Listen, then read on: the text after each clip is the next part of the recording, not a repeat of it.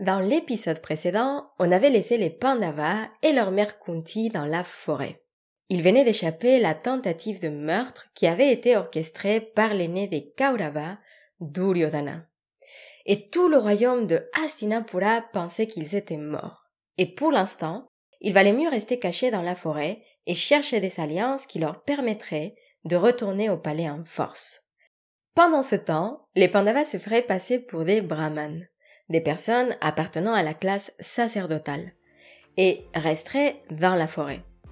Alors, dans cette forêt où on a déjà passé des moments pleins de magie, vous ne serez pas surpris si je vous dis que les Pandavas ont fait de nombreuses rencontres et ont vécu plein d'aventures incroyables. Mais aujourd'hui, je vous propose d'avancer dans cette histoire parce que je voudrais vous raconter comment les Pandavas ont commencé à former leur famille.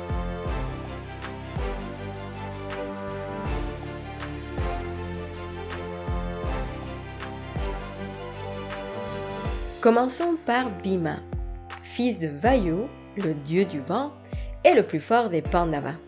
La forêt était remplie de créatures magiques parmi lesquelles les Rakshasas. Souvent appelés des mangeurs d'hommes, ils ont la capacité de prendre n'importe quelle forme et terrifient les sages et les ascètes de la forêt.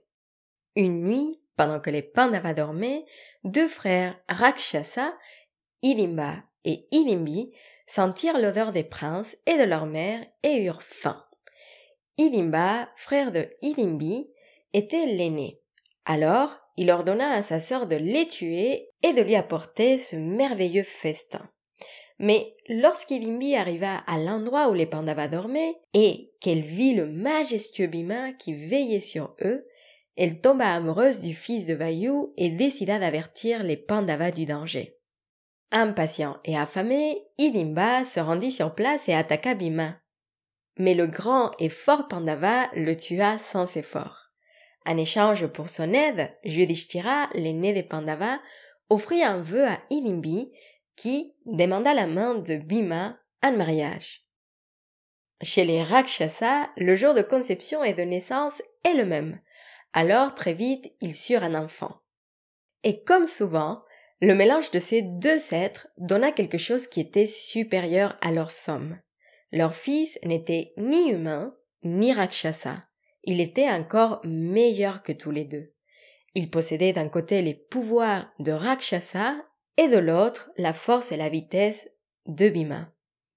Il était également, et je cite, chauve comme un pot, ce qui lui donna son nom, Gatotkacha qui veut dire littéralement chauve comme un pot. Mais très vite, Bima comprit qu'il ne pourrait pas passer toute sa vie avec sa nouvelle famille, et qu'il devait encore protéger ses frères et sa mère. Il comprit qu'il était temps de se séparer et les deux groupes partirent. D'un côté les Pandavas et de l'autre les Rakshasa.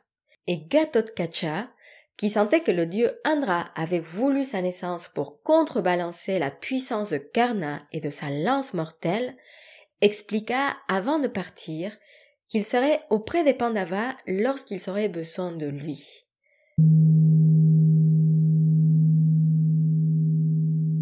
Les mois passèrent, et les Pandavas, déguisés en brahman, souvenons-nous, parcoururent la forêt et étaient toujours accueillis les bras ouverts.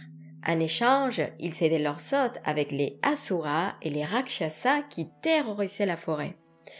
Un jour, ils s'apprirent que le roi de Panchala, Drupada, oui oui, le même qui avait un jour nié son amitié à Drona, cherchait à marier sa fille Draupadi, et les Pandavas décidèrent d'assister à son Svayamvara, la cérémonie où cette princesse allait choisir son futur époux.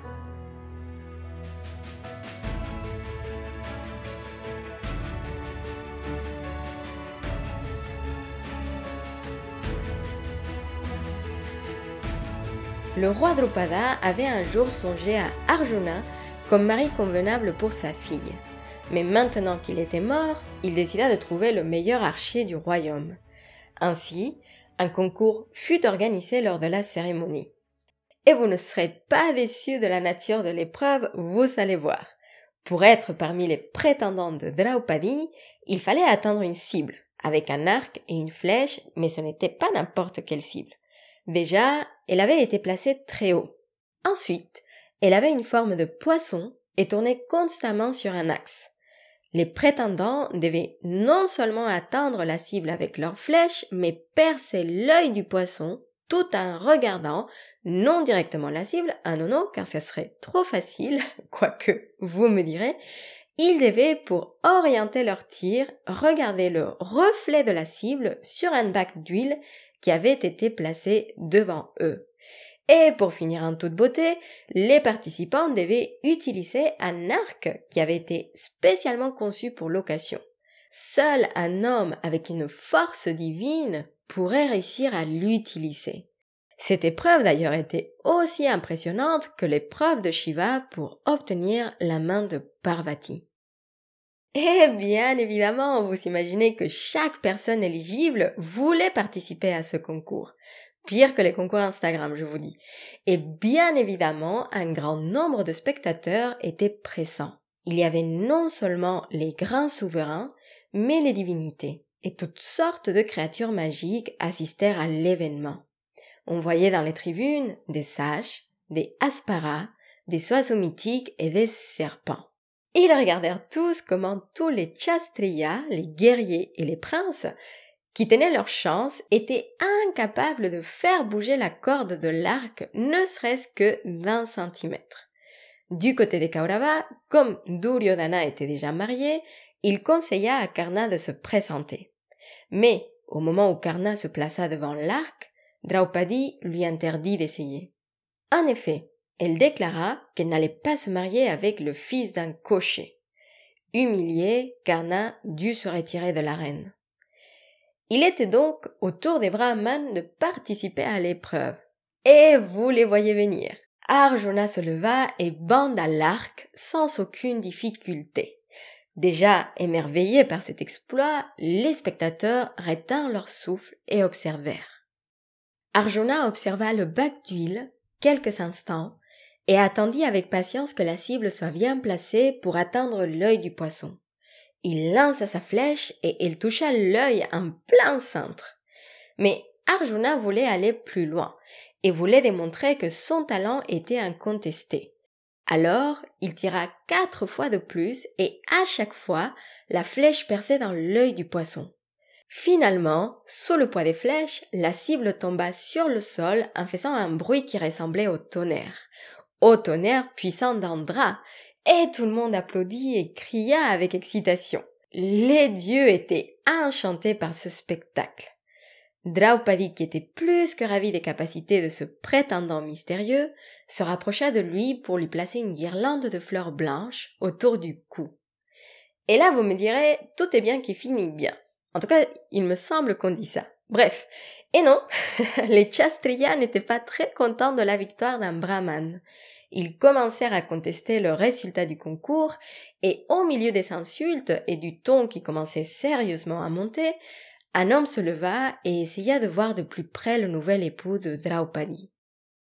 Cette personne était Krishna, qui pensait avoir reconnu Arjuna. Mais avant qu'il puisse se rapprocher du gagnant, le roi Drupada déclara que le brahman avait bien réussi l'épreuve et il lui accorda la main de sa fille. De retour à la maison, Arjuna et Bhima étaient ravis de présenter Draupadi à leur frère et à leur mère. Ils s'exclamèrent On a gagné en s'approchant de la maison. Et Kunti, qui était toujours à l'intérieur et ne pouvait pas voir ce qu'ils avaient gagné, exclama Eh bien, vous devrez partager les gains entre les cinq frères équitablement. Quand elle sortit de la maison, son visage devint blanc en voyant Draupadi et regretta tout de suite ses paroles. Alors, vous me direz pourquoi Kunti n'est pas revenu tout simplement sur ses paroles. C'est vrai que c'est quelque chose qu'on peut contester et qui peut nous choquer avec notre regard moderne. Eh bien, il y a plusieurs versions pour justifier cet arrangement plutôt étrange. Dans une des versions, on nous explique que revenir sur ces paroles est contraire au dharma. Et oui, la parole étant sacrée, elle ne peut pas être reprise. Les mots ne peuvent pas être retirés. Dans une autre version, Kunti, rempli de honte, demanda conseil à Yudhishthira et quand l'aîné regarda ses frères, il comprit qu'ils s'aimaient tous Draupadi de façon égale, et qu'il y avait un lien très fort entre cette femme et sa famille. Alors, Yudhishthira, fils du Dharma, déclara que Draupadi pouvait être la femme commune à tous les Pandavas. Mais si ça vous rassure, cet arrangement était également contesté par le père de Draupadi, le roi Drupada. Il fit appeler Vyasa qui se rappela une histoire ancienne. Il y a longtemps, Shiva tenait prisonnier cinq souverains divins qui lui avaient manqué de respect. Les souverains le suppliaient sans cesse de les libérer. Et Shiva finit par accepter avec une condition. Il reviendrait chacun dans son monde une fois qu'il serait né en tant qu'homme. Et après quelques négociations de la part de ses seigneurs, il accepta que ces hommes devaient naître des divinités. Yama, Vayu, Andra et les jumeaux Ashvin. Et la déesse Shri deviendrait femme pour être leur épouse commune. Et pour surveiller cet arrangement, Vishnu accepta cet accord et s'arracha deux cheveux, un blanc et un noir, et les plaça dans le ventre de deux femmes. Et c'est comme ça que Krishna et Balarama naquirent respectivement. Cette histoire était la preuve que ces brahmanes étaient en vérité les Pandavas et qu'ils devaient se marier avec Draupadi. Je fais ici une petite parenthèse pour parler de polyandre, un système dans lequel une femme est mariée simultanément à plusieurs époux. En Inde, même si ça reste une exception, quelques groupes pratiquent la polyandrie, typiquement dans la région de Kinor, au nord de l'Inde. Parfois, ce système est mis en place à cause d'un déséquilibre démographique, une quantité d'hommes trop importante par rapport au nombre de femmes dans une communauté, et dans le but également d'éviter la division des propriétés d'une seule famille. Quoi qu'il en soit, il me semble que c'est important de séparer ce récit de la réalité. Comme pour le rite de Satie, il y a des choses qui existent dans le monde de l'imaginaire, mais qui ne sont plus d'actualité dans un autre contexte et une autre époque. Sachez que ceci fera aussi partie de notre discussion sur la Bhagavad Gita, mais on va y arriver. Alors, pour revenir à notre histoire, le mariage fut accepté. Et pour prouver l'identité de ces mystérieux brahmanes, Krishna leur rendit visite et se présenta. Il était le neveu de Kunti, fils de Vasudeva, et il fut tout de suite accueilli par la famille. Il conseilla les Pandavas de retourner au palais car la nouvelle allait vite se répandre dans tout le royaume. Et il avait raison. Tous dans le royaume étaient ravis de savoir que les Pandavas et leur mère étaient toujours en vie, et ils bénissaient leur mariage avec Draupadi. Cette union signifiait que les Pandavas avaient désormais un allié de taille avec le roi Drupada. De plus, les connexions très puissantes qu'ils avaient créées pendant leur séjour à la forêt se ressentaient partout dans le royaume. Et alors, même si Duryodhana et Karna avaient une soif de guerre et de vengeance, Dhritarashtra ne voulait plus ruiner sa réputation et suivit le conseil de Vidura. Et c'est comme ça qu'il leur donna la moitié du royaume. Et voilà sur ce retour que je vous laisse pour aujourd'hui. Et avant de vous quitter, je voudrais qu'on revienne sur cette épreuve car même si elle était quasi impossible, cela n'a pas empêché de nombreux candidats de se présenter. Et c'est là où cette citation de Theodore Isaac Rubin prend beaucoup de sens pour moi. Le bonheur ne vient pas de la réalisation d'un travail facile, mais de la persistance de satisfaction qui vient après l'accomplissement d'une tâche difficile qui exige notre meilleur.